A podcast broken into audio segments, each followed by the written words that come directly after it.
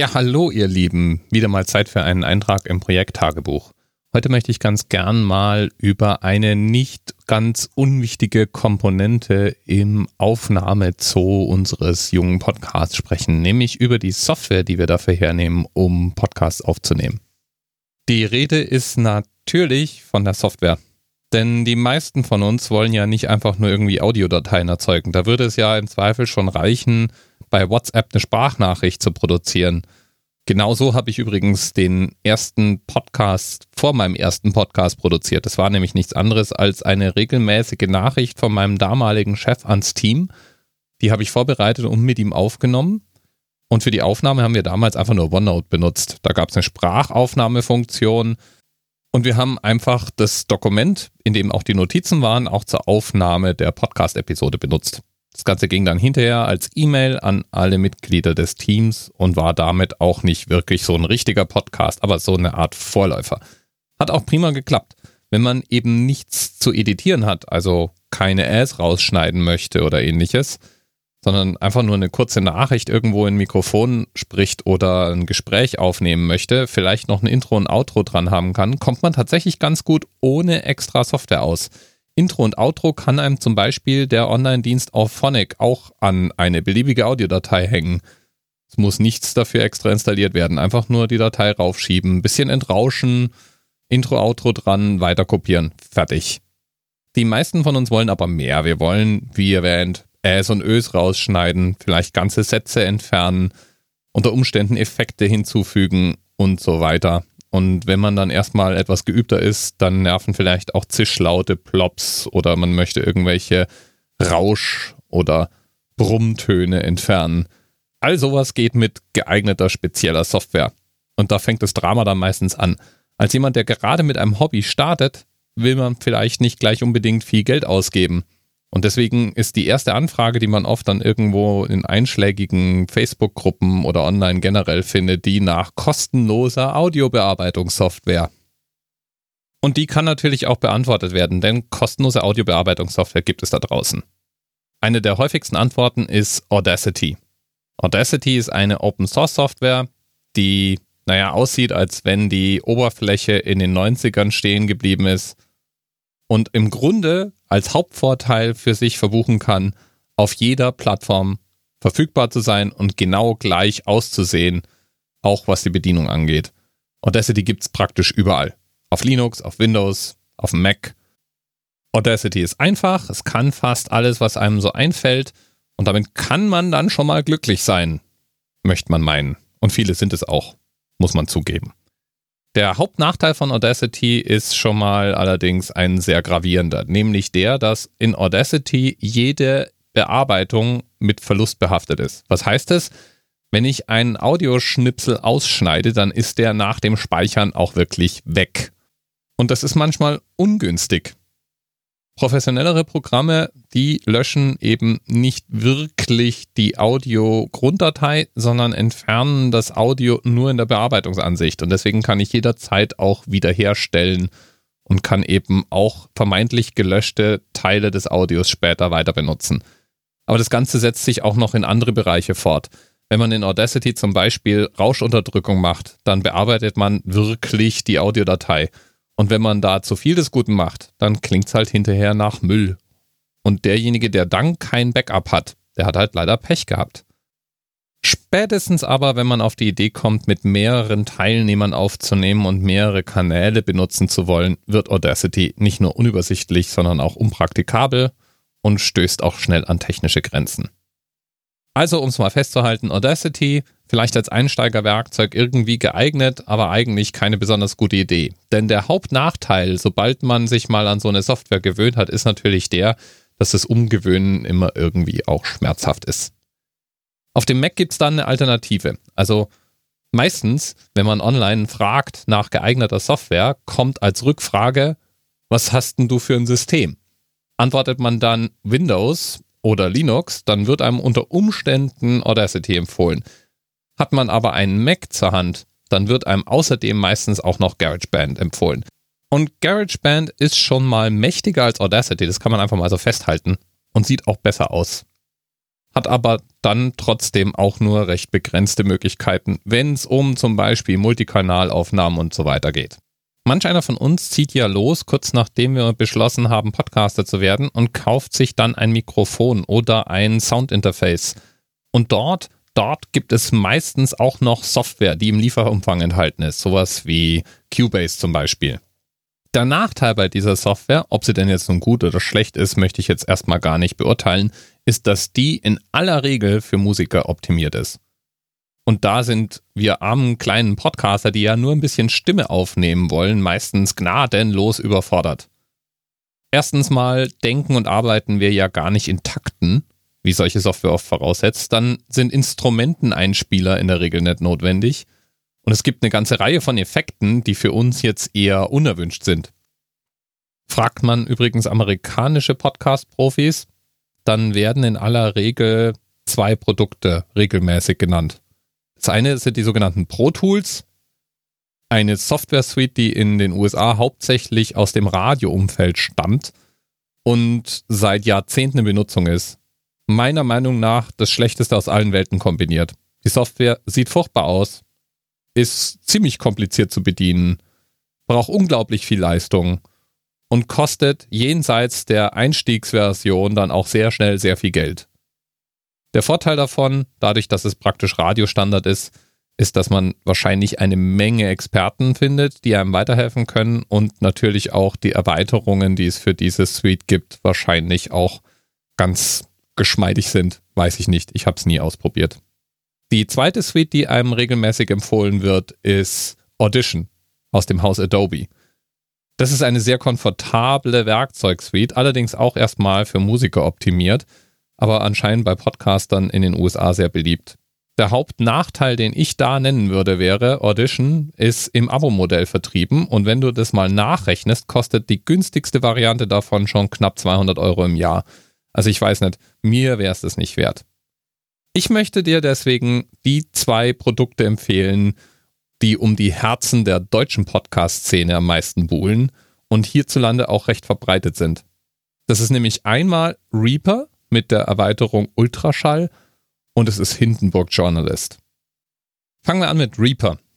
Reaper ist eine Software, die von denselben Leuten entwickelt wurde, die ursprünglich auch mal den sehr, sehr, sehr beliebten Audioplayer Winamp entwickelt haben. Die Älteren unter uns erinnern sich vielleicht. Und deswegen kann man Reaper auch umfassend anpassen, was jetzt noch gleich wichtig für uns wird. Reaper selbst, wenn wir das installieren, stellt sich als eine unglaublich mächtige und unglaublich hässliche Software heraus. Das scheint irgendwie in dem Genre recht verbreitet zu sein, dass man auf Optik nicht so wirklich viel Wert legt. Es erschlägt auch mit Funktionen. Also Reaper ist nicht nur mächtig, sondern zeigt es auch. Dadurch, dass Reaper allerdings erweiterbar ist, öffnet sich natürlich die Möglichkeit, es auch für uns Podcaster-Zwecke anzupassen und anzuhübschen. Und genau das hat eine Gruppe von Open-Source-Entwicklern aus dem Sendegate-Umfeld herausgetan. Die haben die Erweiterbarkeit von Reaper benutzt, um Reaper optimal auf unsere Bedürfnisse zuzuschneiden. Sobald die Erweiterung Ultraschall installiert ist, sieht Reaper nicht nur gut aus, sondern ist auch vorkonfiguriert, sodass eben nicht mehr Takte wichtig sind, sondern Zeiteinheiten, dass wir eine ordentliche Darstellung haben und dass die Bedienelemente da sind, wo wir sie im Zweifel auch vermuten. Die Sendung jetzt hier gerade, die nehme ich eben auch gerade in Reaper auf. Ich erwähne das gerade deswegen, weil ich normalerweise eigentlich gar kein Reaper-Nutzer bin sondern jetzt erstmal mit Absicht versuche, mehrere Folgen verschiedener Podcasts damit zu bearbeiten, um ein Gefühl für den Workflow da drin zu bekommen. Reaper ist jedenfalls die Software, die einem im deutschsprachigen Raum von der Szene am ehesten empfohlen wird, vielleicht nach Audacity. Und zwar immer dann, wenn der Empfehlende selber ein erfahrener Podcaster ist. Es hat nämlich einen riesigen Vorteil, wenn man von Anfang an mit einer in Anführungsstrichen ordentlichen Software arbeitet. Man gewöhnt sich nämlich gar keine schlechten Angewohnheiten an und hat dann später auch keine Probleme mit dem Umstieg auf eine, wieder in Anführungsstrichen, größere Softwarelösung.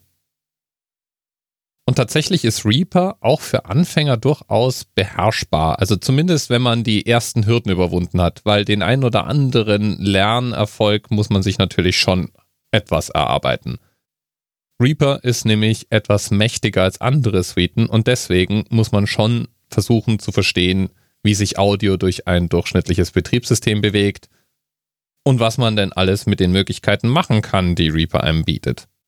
Will man diese ganze Komplexität nicht am Hals haben und ist man bereit, vielleicht auch mehr als die 65 Euro, die für Reaper fällig werden, auszugeben, gibt es noch eine Alternative, nämlich die Software Hindenburg Journalist. In der Pro-Version ist es meistens mein Werkzeug der Wahl. Ich schränke das ein, weil ich immer gerne mal auch mit anderen Produkten rumexperimentiere und im Moment mir eigentlich vorgenommen habe, mich deutlich mehr mit Reaper zu beschäftigen.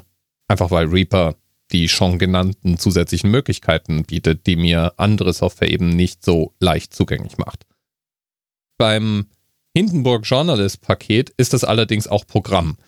Denn Hindenburg wurde entwickelt mit dem Radiojournalisten und dem Podcaster im Blick. Und es hat ein paar Vorteile, weil Hindenburg kann damit natürlich auch gekonnt Annahmen treffen und Dinge automatisieren, von denen ich als Podcaster eben schon genau weiß, was für eine Erwartungshaltung ich habe. Beispielsweise werden Audiogeräte bei Hindenburg vollautomatisch erkannt und ich habe eine sehr einfache Möglichkeit, die jeweils als Spuren hinzuzufügen. Auch kann Hindenburg direkt Skype-Aufnahmen machen, also Mitschnitte von Skype-Gesprächen machen, ohne dass ich verstanden haben muss, wie eine sogenannte N-1-Schaltung funktioniert und ähnliche Dinge mehr. Auf Grenzen stößt man immer dann, wenn es eben um Bearbeitungsschritte geht, die nicht mit einfach mal Lautstärke anpassen oder Schnitte vornehmen zu tun haben. Zum Beispiel Tonhöhen anpassen, eigentlich erstmal nicht vorgesehen. Live-Plugins, also Erweiterungen der Software, die Ton direkt bei der Aufnahme beim Einspielen schon verändern, sind auch nicht vorgesehen. Hindenburg ist optimiert darauf, im Nachhinein Sprachbeiträge zu editieren. Das Gute daran ist, für 99% aller Podcast-Anforderungen dürfte Hindenburg Journalist, auch ganz besonders natürlich die Pro-Version, alles abdecken, was einem so einfällt. Mir geht es seit fünf Jahren so, dass ich eigentlich völlig glücklich mit Hindenburg bin. Auf Grenzen stoße ich tatsächlich eigentlich erst in letzter Zeit, seit ich versuchen muss, Audio auf bestimmte Längen zu optimieren, seit ich erweiterte Plugins brauche, die ich laufen lassen möchte und seitdem ich bei jemandem gesehen habe, wie er eine wirklich schlechte Aufnahme mit Werkzeugen, die es in Reaper, aber nicht in Hindenburg gibt, doch noch zu was Hörbarem umformen konnte. Sprich, wenn es um die wirklich erweiterten Möglichkeiten geht, dann hat halt Reaper keinerlei Grenzen und Hindenburg eben schon. Fassen wir also zusammen. Um einen einfachen Podcast zu machen, brauchst du theoretisch gar keine spezielle Software. Alles, was irgendwie Audio aufnehmen kann, reicht völlig aus. Um ein Intro und ein Outro ranzuklatschen, könnte man schon so einen Dienst wie Auphonic benutzen. Und sehr einfache Programme gibt es auch zuhauf, die verschiedene Audios aneinanderhängen können. Den wenigsten reicht das allerdings. Das ist bestenfalls für Quick and Dirty eine brauchbare Lösung, wenn du Äs und Ös rausschneiden möchtest oder erweiterte Editiermöglichkeiten haben möchtest, Lautstärke anpassen, Rauschen rausnehmen und was dir sonst noch so einfällt, dann brauchst du eine Bearbeitungssoftware. Wenn es nichts kosten darf, dann bist du beim Mac mit GarageBand ganz gut beraten und unter Windows und Linux und dem Mac, wenn du möchtest, auch mit der Software Audacity die Open Source ist. Wobei ich von Audacity eigentlich am ehesten abraten möchte, weil es eben verlustbehaftet editiert. Und eigentlich möchte ich dir von Audacity und GarageBand abraten und empfehlen, gerade am Anfang, gleich in den ersten 30 Tagen deiner Podcaster-Karriere eine Software anzutesten, die dann auch später mit dir mitwachsen kann. Die zwei Produkte, die da am naheliegendsten sind, ist Reaper mit der Erweiterung Ultraschall oder Hindenburg. Reaper mit Ultraschall hätte noch den Vorteil, dass es eine riesige Community da draußen gibt, die dir jederzeit gerne auch mit praktischer Hilfe und Rat und Tat zur Seite steht. Und beide, Hindenburg genauso wie Reaper, gibt es in einer 30-Tage-Testversion, wobei man die Testphase von Reaper eigentlich beliebig lange ausdehnen kann. Reaper ist auch sehr bezahlbar.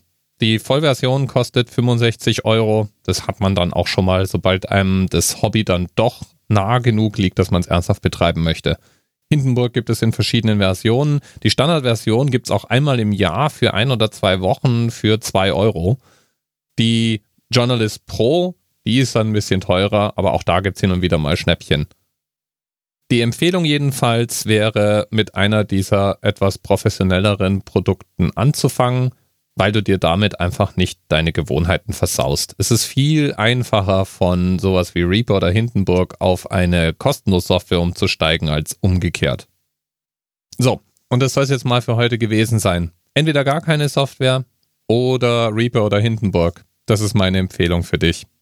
Die Links zu allem, was ich jetzt empfohlen habe, findest du auf jeden Fall in den Notizen zu dieser Sendung. Und ansonsten freue ich mich wie immer, falls du irgendwelches Feedback für mich hast, über Rückmeldung.